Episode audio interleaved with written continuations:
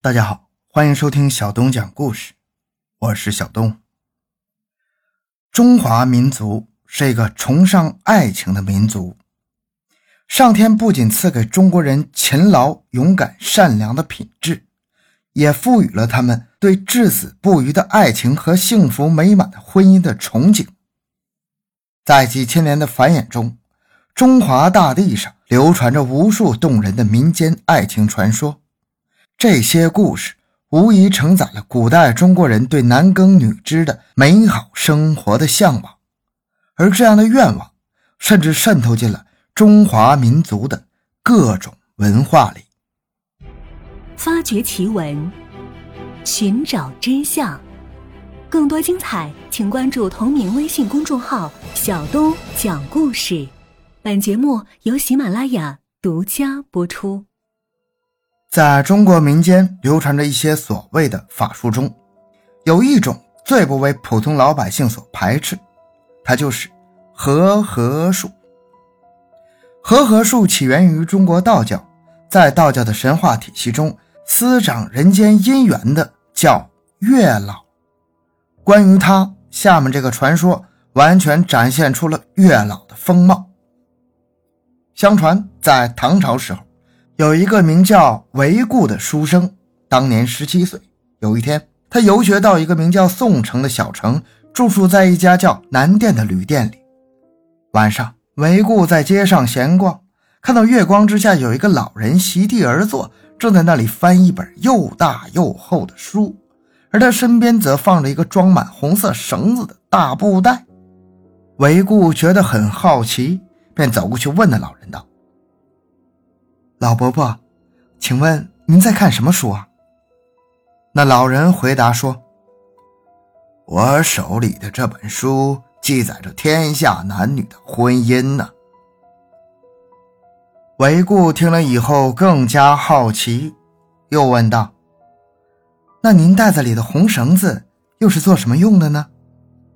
老人微笑道：“这些红绳。”是用来系夫妻的脚的，不管男女双方是仇人或是身隔千里，我只要用这些红绳系在他们的身上，他们就一定会遇到，并且结成夫妻。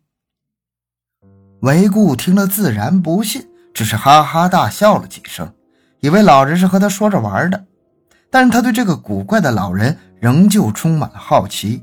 当他想要再询问一些问题的时候，就见那个老人已经站起来，带着他的书和袋子向密室走去。韦固心中疑问不减，便跟在老人的身后，一路上仍是问东问西。到了密室，两人看见一个盲妇抱着一个三岁左右的小女孩迎面走过来。老人从布袋里掏出一根红绳，走上前，将一端系到了小女孩的脚上，一端塞到韦固的手里，笑道。这盲妇手里抱的小女孩，便是你将来的妻子。韦固听了不以为然，想着老人和他开玩笑呢，便跟随同的家奴耳语了几句。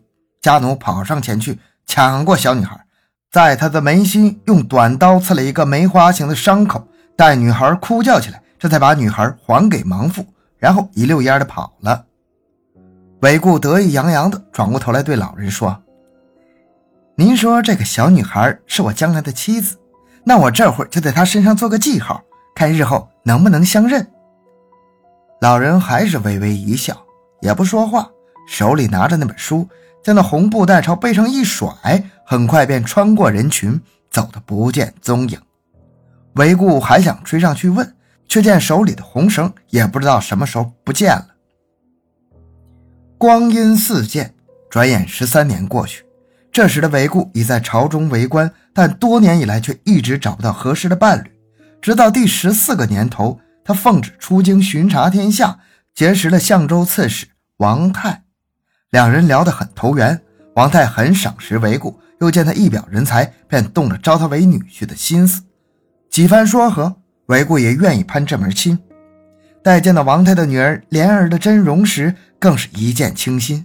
莲儿生得花容月貌，尤其眉间一个梅花形的似伤疤又不像伤疤的标记，让她显得更加清雅脱俗、秀气逼人。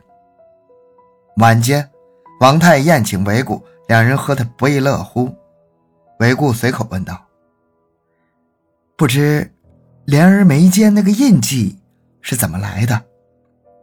王太道：“哎呀，说来有点令人气愤呐。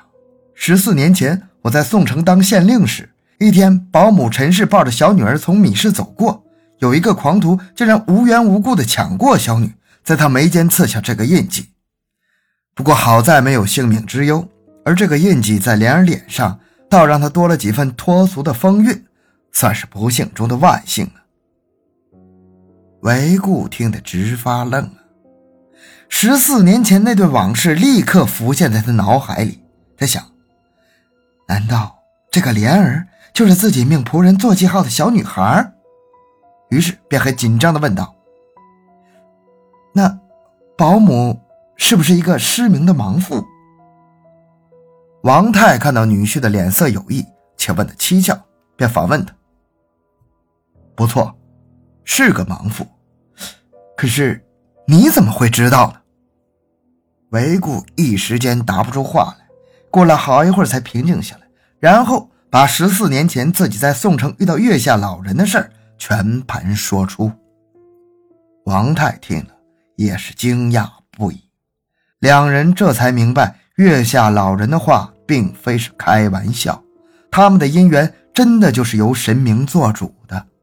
韦固和莲儿成婚后，夫妇俩更加珍惜这段婚姻，过着恩爱的生活。不久，这件事传到了宋城，当地的人为了纪念月下老人的出现，便把南殿改为订婚殿。由于这个故事的相传，使大家相信男女结合是由月下老人系红绳加以撮合的。所以后人就把媒人称作月下老人，简称月老。不过，在和合术的体系流传中，又有一种论点：司掌姻缘的虽然是月老，但执行的却是和合二仙。这有点像现代社会中董事长和总经理的职责区分。民间流传着这样的说法，即和合二仙是中国民间的神明之一。主感情圆满，婚姻和合，故译作和合二圣。关于这两位神祗的传说有以下三个版本，众说纷纭。第一个版本是说，唐高宗时期，长安有个和尚，姓张，生性吃鱼。他有个哥哥镇守边关，好几年没有音信，家中的父母很是想念长子，日日哭泣。于是，这位张和尚便从寺庙里跑出。一日往返万里，带回一封兄长写的家书给父母，故被称为万回。传说这个张万回身形怪异，是菩萨转世，因为犯错被佛祖贬到人间。唐高宗曾把万回召回宫，武则天还送他锦袍玉带，他所说之事多有应验。万回死后，宫廷民间都奉祭他，认为此人能未卜先知，排解祸难。而唐明皇一封万回为圣僧，后人视他为团圆之神，称之为和合。第二个版本起源于宋朝，在宋朝的传说中，和合二仙有了更加明确的形象，是两个长得白白胖胖的童子互相依偎，一人手持荷花，一人手捧锦盒，里面飞出五只蝙蝠。他们手持的物品件件都是有讲究的，那荷花是并蒂莲的意思。盒子是象征好合的意思，而五只蝙蝠则寓意着五福临门、大吉大利。和合二仙本是肉身凡胎，并非仙人，他们都是唐代人。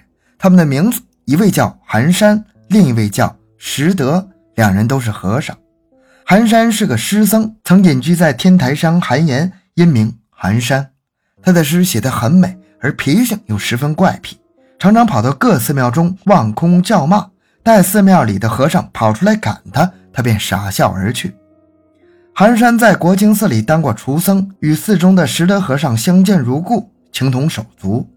拾得是个苦命人，刚出世便被父母遗弃，抛弃在荒郊。幸亏天台山的高僧风干和尚化缘路过其处，把他带至寺中抚养成人，并起名拾得。在天台山国清寺将他受戒为僧之后，被派至厨房干杂活。当时寒山还没有到国清寺，但拾得常将一些余羹剩菜送给未入寺的寒山吃，他俩算是贫贱之交。国清寺的风干和尚见他俩如此要好，便让寒山进寺和拾得一起当国清寺的厨僧。自此后，他俩朝夕相处，更加亲密无间。寒山和拾得在佛学和文学上的造诣都很深，可称为继风干以后的唐代高僧。在世时常一起吟诗答对，后人曾将他们的诗汇编成《寒山子集》三卷。两人圆寂后。民间珍视他们情同手足的情谊，把他们推崇为宣扬和睦友爱的汉族民间爱神。到了清朝，雍正皇帝正式封寒山为和圣，拾得为和圣，和和二仙从此扬名天下。